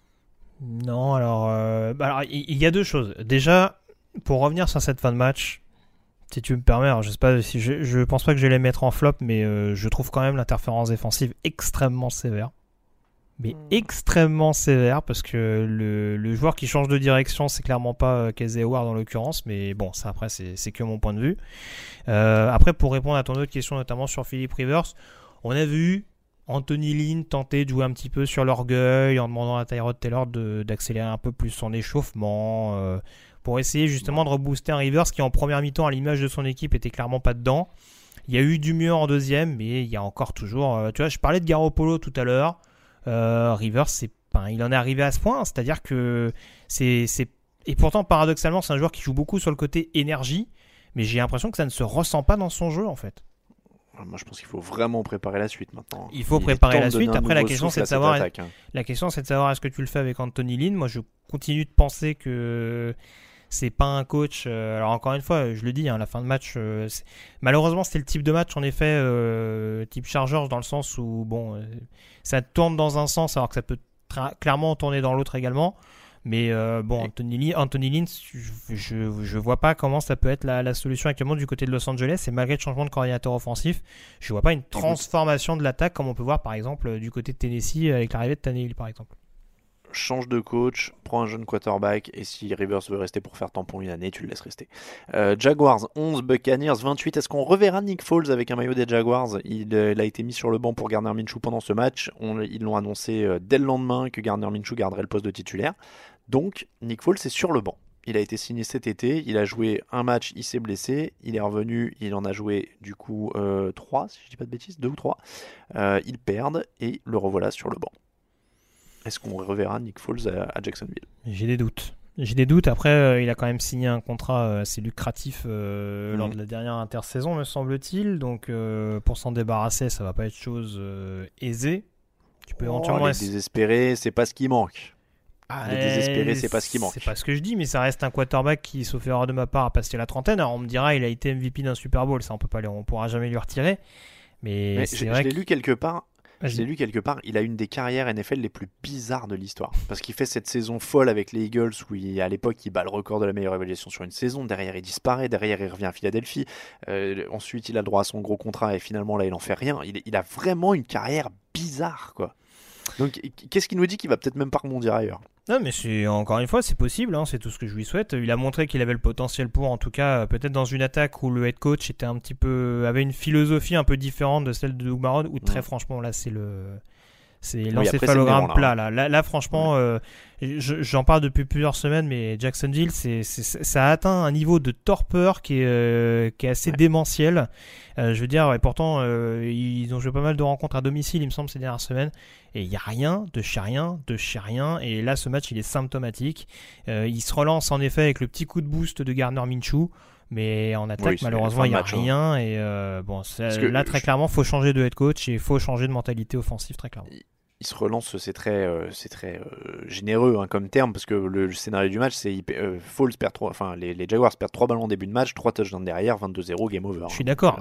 Encore, oui, il y a 25-0 à la pause, il me semble, mais Ouais. Jacksonville revient à 28-11. Je crois a la possession. il y a- ils ont une possession en goal line justement au moment où Minshew commet le fumble. Mais bon, après, je te rejoins. C'est sûr qu'il n'y a pas eu non plus un moment où Jacksonville Non. a pu repasser devant. Quoi. Et James Winston n'a perdu qu'un seul ballon, c'est la bonne nouvelle de ce match pour Tampa Bay. C'est quand même un gros gros progrès. Euh, Devin White est un prétendant au titre de joueur défensif de la semaine avec un touchdown sur un retour de fumble. La défense progresse, ça c'est un bon point. Les Panthers 21, Redskins 29. Ron Rivera en danger. Bon, je crois qu'on avait déjà fait le tour dans une émission précédente. Oui, oui, oui. Oui. Euh, stoppé 4 fois à moins de 3 yards de la end zone en fin de match, alors que tu as Christian McCaffrey, c'est un peu dur. Euh, troisième défaite de la saison à domicile contre une équipe avec un bilan négatif. Le propriétaire va être content. Euh, et surtout, ils se sont fait ouvrir au sol. euh, 248 yards pour les Redskins. Alors c'est pas comme si c'était une tactique surprise parce que Washington ne s'est pas lancé si tu veux. Donc c'est pas comme s'ils étaient arrivés dans le, dans le truc en disant on va défendre le feu contre la passe. On sait jamais que, euh, que Dwayne euh, Haskins euh, soit en folie. Ils savaient quoi. Et ils prennent 248 yards. Moi, si tu veux, c'est aussi pour ça que je commence à être très sérieusement inquiet pour Ron Rivera. Euh, Il y a cette série, en effet, il y a le fait qu'il n'y a, pas- a a son quarterback titulaire. Le, le rendement un petit peu compliqué de Christian McCaffrey, euh, bon, certains peuvent l'expliquer par en effet le fait qu'il tient vraiment euh, la baraque à bout de bras depuis le début de la saison euh, d'un point de vue hein. offensif.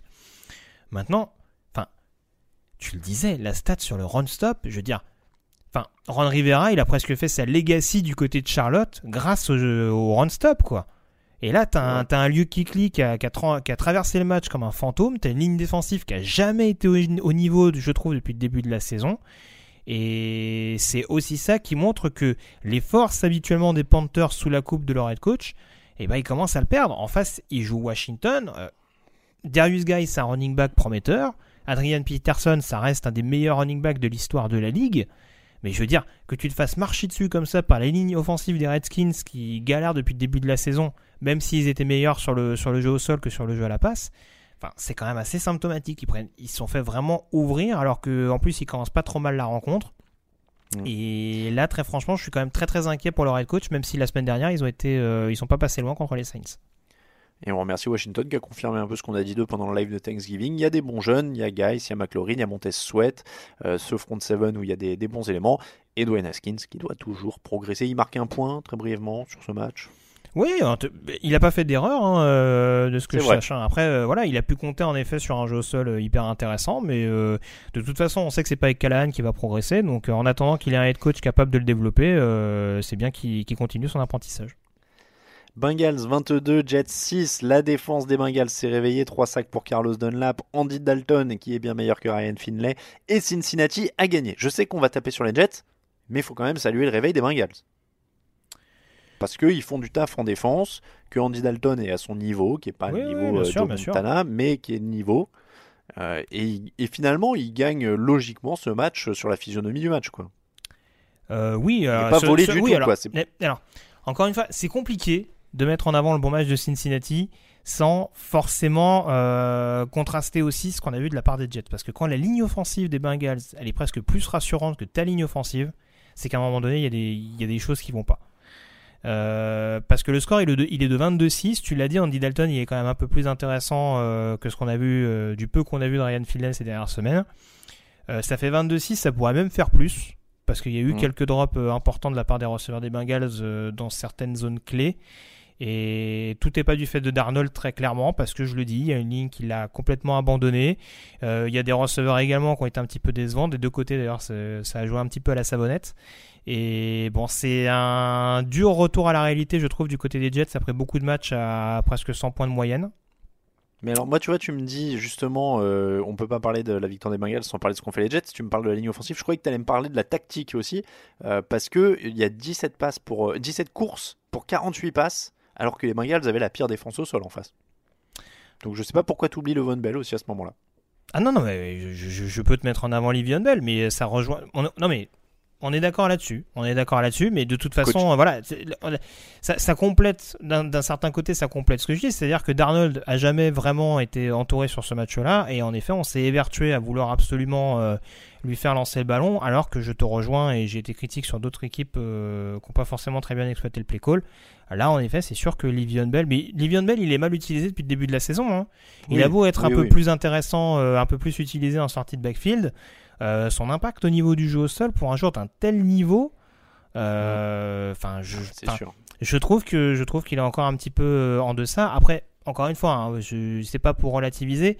Il y a Carlos Dunlap qui fait un match absolument monumental, euh, mais c'est aussi lié au fait qu'en face de lui, il y avait absolument personne. C'est sûr. Euh, les Jets sont la première équipe de l'histoire à perdre contre deux équipes avec un bilan de 0 victoire et au moins 7 défaites dans la même saison. Voilà, Puisqu'ils ont perdu contre les Dolphins qui étaient à 0-7 et là ils perdent contre les Bengals qui sont à 0-11. C'est beau. Les Lions 20, les Bears 24. Pardon, je t'ai coupé, tu voulais dire Non, j'ai dit c'est beau. Non Oui. Lions 20, Bears 24, premier match de Thanksgiving, on l'a commenté, on va pas euh, revenir euh, là-dessus. Mitchell Trubisky avait l'air bon parce que c'était la défense de, de Détroit en face, qui est nulle. Ah, j'aime ta mesure. Euh, Non, non, bah en tout cas, euh, il a été un peu, il a fait moins d'erreurs que David Blow, qui a bien commencé, qui a fait un, un début de match très intéressant et qui s'est un petit peu essoufflé par la suite à l'image de son équipe. Euh, Ouais, il a été honnête, Blow. Ouais. Trubisky, si tu me permets, je, vais, je vais le dire et je vais, je vais faire une petite parenthèse là-dessus, mais ce sera jamais un quarterback élite selon moi. Je vais rien vous apprendre. hein. Il n'a pas, le il a pas le niveau d'un quarterback sélectionné en deuxième choix de la draft. Après, je vais entamer le même discours à peu près que pour Blake Bortles, c'est-à-dire que faut pas mettre de côté non plus que le fait qu'il a composé avec un, un backfield offensif qui était clairement euh, moins efficace que la saison passée, avec un rookie qu'on a lancé de manière très prématurée, et on voit maintenant David Montgomery qui monte un petit peu plus en régime, et ça c'est une bonne chose pour les Bears. Euh, je vois pas Trubisky comme le joueur qui va marquer une attaque euh, très clairement, donc je pense qu'il faut peut-être mettre un ou deux joueurs un peu plus efficaces à ses côtés et très clairement du côté de Chicago ça a pêché. Et euh, là, Alors, attends, là, on euh, voit que ces dernières semaines ça va un peu mieux quand même du côté des Bears aussi parce que le jeu au sol est meilleur et parce que la ligne offensive est un peu plus intéressante. Alors, du coup, c'était un compliment ou pas quand tu l'as comparé à Blake Bortles là? Ne résume pas mes propos Alain s'il te plaît. Mais non, mais tu viens de Je- dire, non, non. je, je Non, fais le parallèle je- avec Blake Bortles, ça veut dire qu'il faut le mettre sur un banc quoi. Ça veut dire que ça peut être un game manager. Ce ne sera jamais, à mes yeux, un franchise quarterback. Parce que moi, j'entends tout et n'importe quoi sur ouais, tiens, lui, il porte un casque, l'année prochaine, il peut être quarterback des Bears. Moi, je veux bien. Mais encore une fois, et je joue beaucoup sur le troll, et c'est ce que je faisais notamment lors de la soirée de Thanksgiving. Bien sûr que Trubisky a ses limites également. Mais je pense que dans un contexte similaire à celui de l'année passée, où c'est pas lui la star de l'équipe, mais celui qui, en effet, gère un tant soit peu l'attaque sans en faire trop on peut se retrouver avec une équipe des Bears aussi dangereuse qu'elle l'était l'année passée, avec notamment une défense qui continue d'être à son bon niveau, avec notamment des Roquan Smith ou des Kyle Fuller qui sont, euh, qui sont dans les, dans les moments clés. Ouais, alors je veux pas être euh, désobligeant, mais tu- tu- en gros, tu m'expliques qu'il faut que tout le monde soit au sommet autour pour que les, Non. gagne avec lui, non, quoi. qu'il y ait des joueurs un peu plus conv- un peu un poil plus convaincants autour de lui. Encore une fois, moi je te parle de, de David Montgomery qui est rookie et qui encore une fois commence à progresser depuis quelques semaines. Et qu'on a peut-être lancé trop vite en se disant bah c'est pas grave, euh, on peut dégager. Mais je pense que c'est peut-être un péché d'orgueil aussi de la part de Matt Nagy qui s'est dit on peut se permettre de Ouais. changer de running back et de lancer un rookie euh, dans le backfield, ça va passer? Bah non, parce que Trubisky euh, est peut-être pas aussi fort que ce qu'il avait envisagé ou en tout cas il le voyait Ah peut-être ouais, le ouais. développer plus que ça. Et je pense qu'il va falloir revenir à une dure réalité du côté de Chicago. Écoute, j'en retiens qu'il fera un bon backup de Jared Goff. C'est pas ce que j'ai dit. Mais tu, tu- tu- tu peux troller aussi de ton côté, il n'y a aucun problème. On passe au top et au flop.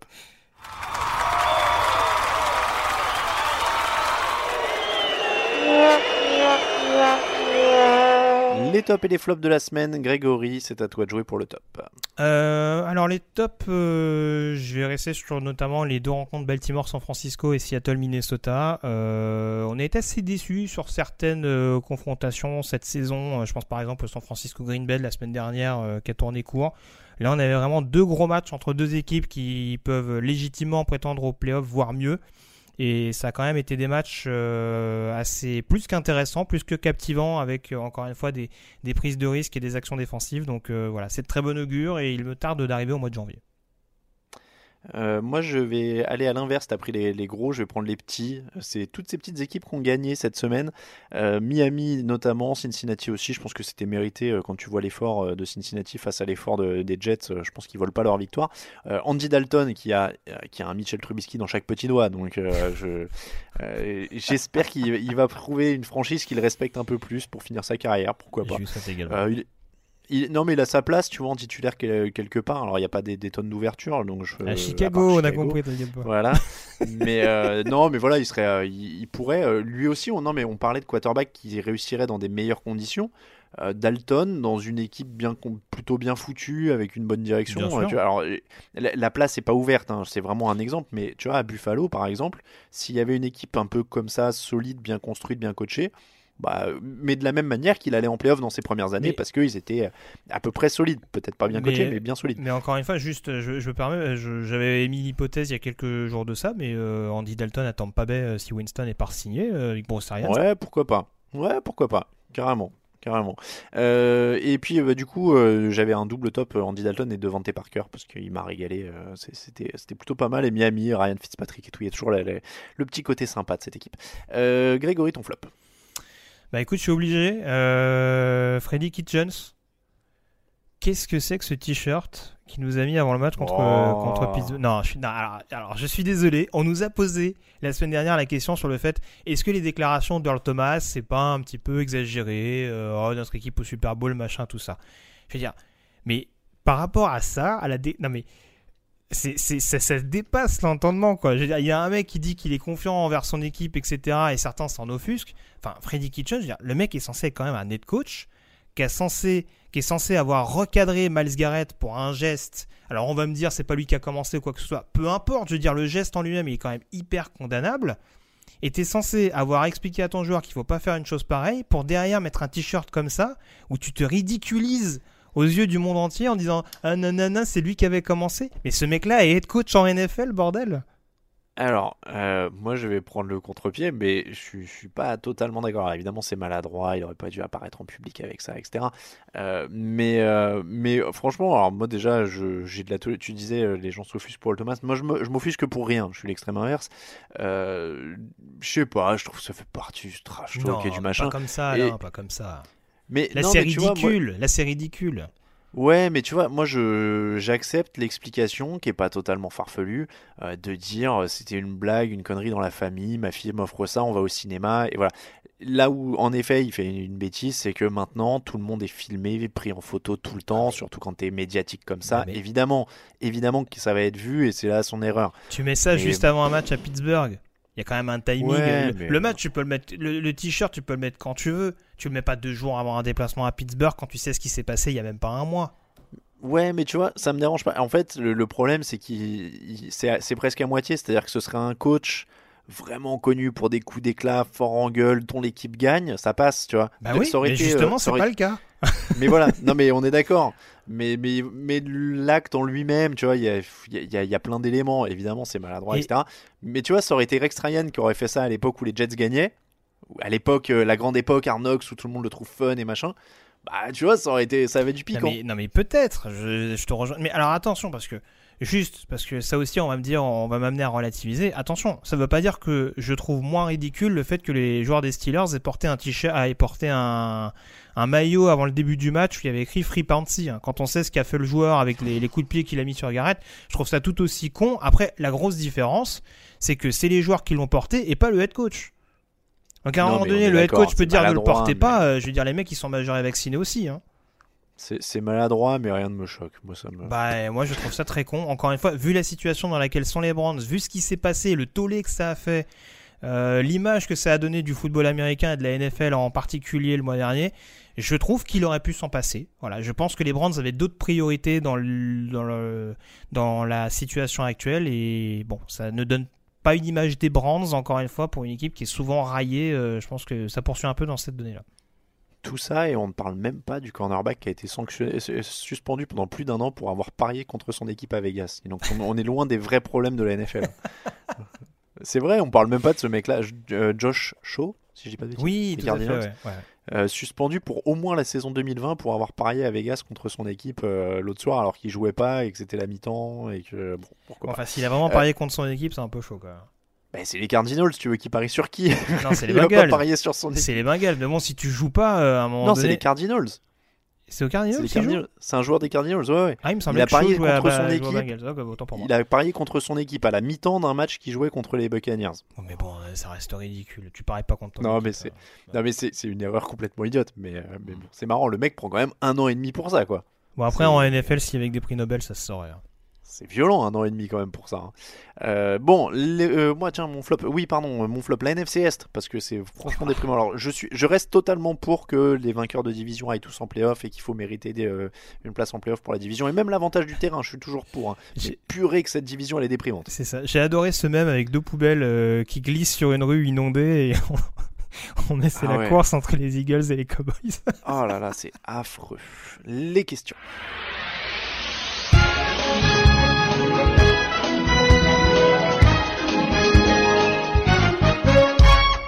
Vos questions, c'est maintenant, c'est tout de suite. Grégory, on commence avec une question de lit de place. Ryan Tannehill, comeback player de l'année, point d'interrogation.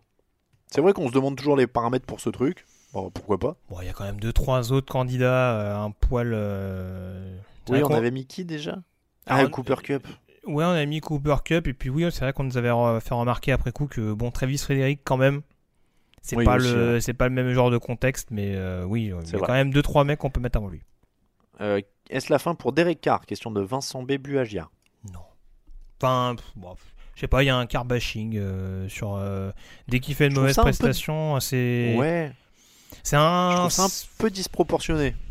Oui, oui, oui, c'est pas. C'est un joueur qui est capable de faire des bons matchs, comme il peut, il peut en faire des très mauvais. euh, mais bon, tu vois, on n'est pas au niveau de Trubisky en l'occurrence, on est quand même un peu au-dessus. oui, oui, bah après, oui. Non, mais c'est vrai. mais c'est vrai, euh, que, c'est vrai qu'il il peine encore, je trouve. euh, Je sais plus à combien d'années il en est dans la ligue. 5 6 Je vais pas me tromper. ça, fait un moment, ça commence à faire un moment. Mais euh, oui, c'est vrai qu'il a encore du mal, je trouve, à franchir ce palier significatif pour vraiment devenir un vrai franchise quarterback, euh, en tout cas euh, régulier. Mais euh, non, non, euh, très- si j'étais head coach de, des Raiders, je le garderais euh, en tout cas. Il y a d'autres choses qui sont possibles de reconstruire avant de, de changer le quarterback. Oui, puis on rappelle qu'il n'a pas de receveur non plus. hein. Enfin, pas de receveur Oui. star, euh, hormis euh, peut-être euh, Tyrell Williams et quelques joueurs qui se distinguent ici et là. euh, Il n'y a pas non plus des grosses menaces. Clairement. Euh, qui est le plus fun Lamar Jackson euh, 2019-2020 ou Mahomes 2018-2019 Question d'Arnold et Willy. Jackson, c'est fun à la course quand même. T'as l'impression de regarder un mec qui joue à Madden. Je dirais Mahomes quand même. Mais- non mais attends, Mahomes c'était super fun aussi. C'est pas, il y a- je pense pas qu'il y ait une mauvaise réponse. hein. Moi, je préfère le jeu à la passe. Donc, moi, je trouve ça plus fun de, de voir jouer Mahomes. Après, je peux comprendre qu'il y en a qui s'éclatent devant, devant Jackson, bien entendu. Euh, question de Dirty Fighter. Alors il a posé la même question pour tout le monde. Euh, Est-ce que vous prenez votre retraite à la fin de la saison si vous êtes Philippe Rivers? Non, peut-être pas quand même la retraite, mais euh... non, il en a un petit peu. Après, bon, faut qu'il. L'année dernière, il était pas si mauvais que ça. hein. Après, non, non, je retraite dès cette saison, non. J'ai l'impression que pas si mauvais que ça, c'est souvent le qualificatif pour Rivers. mais bon. Euh, C'est en, en, en, en- en gros, je veux bien que pour certains quarterbacks, on passe tout de suite de très bon à retraite, Non, mais non, bon, il y a quand même un niveau intermédiaire, quoi. Non, mais il peut, euh, il peut. Moi, je l'ai dit. Tu, tu peux, tu, tu trouves le mec de pour la suite, ou en tout cas, t'en tentes un et tu prends Rivers s'il veut continuer. Euh, Roethlisberger. Il continue. euh, Surtout je là, pense pas non plus, ce ouais. qu'il a. Non. Brise. Non plus. S'il y a titre. S'il y a titre, mais bon, il est, il me paraît quand même encore euh, assez solide. Donc euh, non, je pense que vu la mentalité du bonhomme, je doute qu'à la fin de cette saison, titre ou patrie, titre ou pardon, il se déciderait à raccrocher les crampons. Tom Brady. Je pense pas non plus. Il a Joe dit Flacco. répété de toute façon, donc j'ai des doutes. hein. Ouais. Euh, Joe, Joe Flacco, je sais pas. Ça dépendra est de son pas si état de ça. santé, mais ouais, non, je le vois pas prendre sa retraite non plus. Le mec, il peut prendre un ou deux millions en restant sur un banc l'an prochain, il est bien aussi. hein. Aussi. Euh, euh, Eagles 43, question 1. Le vainqueur de la NFCS aura-t-il un bilan positif? Euh, je pense, parce qu'il va quand même y avoir des confrontations, notamment entre les Eagles et les Cowboys. Euh, maintenant, ça va être chaud. hein. On peut avoir de nouveau un- une équipe avec, un- avec une fiche négative en playoffs, ce qu'on n'avait Ouais, plus vu depuis les Seahawks 2010. Euh, Oui, la fameuse Marshall Lynch. Euh, les NFCS était la pire division de la NFC, bon bah de la NFC même de la ligue. peu, hein, ouais, donc, ouais, ouais, euh, je pense et aussi, bah ouais. voilà. Euh, question 3, quel est l'avenir des quatre équipes de la NFCS selon vous? Euh, Bon, moyen, bon, moyen, mauvais et très mauvais. Voilà les quatre et vous choisissez de quelle équipe je voulais parler. Ouais, Il y a deux Non, très mais- mauvais. hein. Il y a deux très mauvais dans la NFCS. quand même. Ouais, il y a de très mauvais. Euh, concernant les Eagles, désolé, je ne peux pas en parler. Je suis dans le noir en position fétale depuis dimanche soir. Évidemment, c'était une question d'Eagles. Euh, 43. Question d'Arnold et Willy. Quel serait selon vous le Super Bowl le plus fun? Le remake du Super Bowl XLIX, je ne me rappelle plus combien ça veut dire, entre les Pats et les Seahawks. Ah, c'était 49. Patriots Seahawks. Un autre remake et duel d'équipe surprise de la saison Ravens 49ers. Un duel de possible MVP entre les Ravens et les Seahawks. Un duel entre les deux meilleurs quarterbacks de plus de 40 ans, Saints Patriots. Ou pour terminer, un Brady Game, les Pats contre l'équipe qu'ils supportaient étant gamin, à savoir les Niners. Donc je te la refais, Pats Seahawks, Ravens 49ers, Ravens Seahawks, Saints Pats ou Pats Niners. Ouais, je préférerais quand même une finale qu'on n'a jamais vue, donc euh, comme ça j'aurais tendance à te dire euh, ou Saints Patriots ou Patriots Niners. Enfin qu'on n'ait pas Saints vu au Super Bowl ou cette saison, j'entends. hein. Saints Patriots, c'est classe parce que tu as vraiment deux légendes. Et ouais, les, le les Ravens Seahawks et Ravens Niners, ils sont plutôt kiffants aussi hein, quand même. Euh, question de Dop, euh, Hello la team, votre point de vue sur Mike Tomlin, souvent critiqué dans le podcast, mais qui réalise une belle saison vu l'effectif en place. Quel est votre favori pour le coach de l'année Euh, alors, Oui, il a mis Jim Jim, Harbaugh, je voulait c'est dire John. John, ouais. Euh, ou Matt Lafleur. Bah, Tomlin, s'ils vont en playoff, euh, ça peut le faire coach de l'année. hein. Ouais, alors c'est vrai qu'on récompense souvent les coachs de première année, donc euh, mais je, je sais pas si la fleur, je- j'ai du mal à ressentir vraiment son impact Oui, sur non. l'équipe. Non. C'est ça qui m'embête un peu d'un point de vue fiche peut-être, mais euh, C'est pas non, assez impressionnant, c'est trop non, irrégulier. je dirais euh, ouais John Harbaugh, ouais, Ouais, ou Kyle Shanahan. Kyle Shanahan aussi. Après, honnêtement, euh, moi, Arbo, il y a les, les prémices de ça l'an dernier quand euh, Jackson prend la main et, et ils appliquent à la merveille ce qu'ils ont développé doucement l'an dernier. Mhm. Euh, les, les, les 49ers s'apprend et tout ça. Tomlin, il y a quand même un sacré taf de coaching avec Ah le oui, matos ouais, qu'il bien a sûr, eu et les sûr. problèmes qu'il a eu. Hein. Mais après, même, tu l'as dit, euh, déjà, faut qu'il y ait les playoffs. Et en plus, bon, t'as quand même des candidats avec des fiches plus intéressantes qui se sont, qui se sont aussi démarqués, quoi. Si- S'il y a les playoffs, Tomlin a mon vote. hein.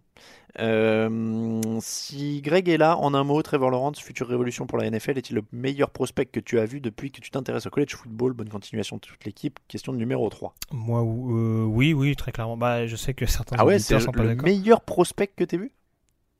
Alors, le me- Alors, ça dépend ce que tu appelles le meilleur prospect. Moi, en tout cas, euh, j'avais vu une comparaison qui était faite dans les commentaires.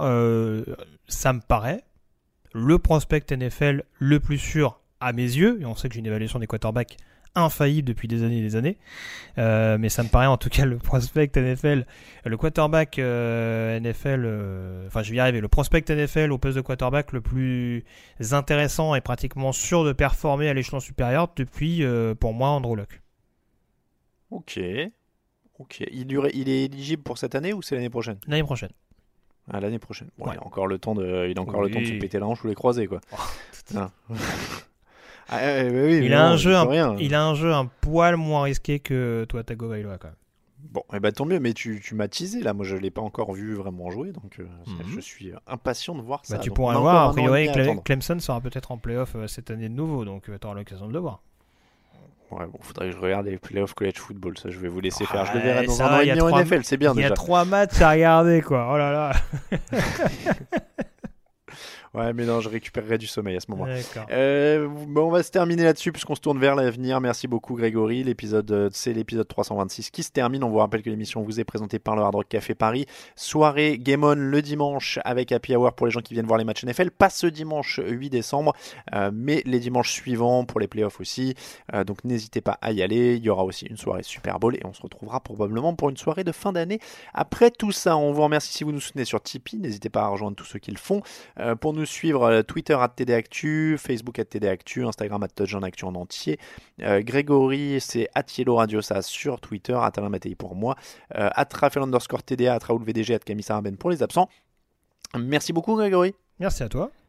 On se retrouve, euh, je- euh, on vous retrouve toi et Raoul jeudi pour la preview des matchs de la semaine. On vous rappelle que toute l'actu de la NFL c'est sur tdactu.com.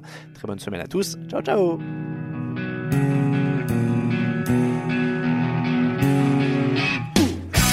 Analyses, fromage et jeux de mots, tout sur le foutu est en TDAQ.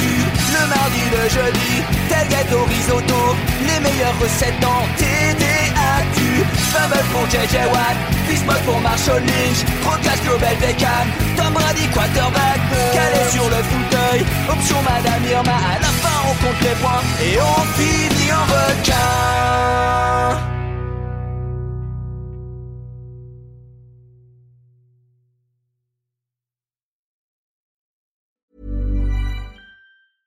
Imagine the softest sheets you've ever felt. Now imagine them getting even softer over time. That's what you'll feel with Bowl and Branch's organic cotton sheets. In a recent customer survey, 96% replied that Bowl and Branch sheets get softer with every wash. Start getting your best night's sleep in these sheets that get softer and softer for years to come. Try their sheets with a 30-night guarantee. Plus, get 15% off your first order at bowlandbranch.com. Code BUTTERY. Exclusions apply. See site for details.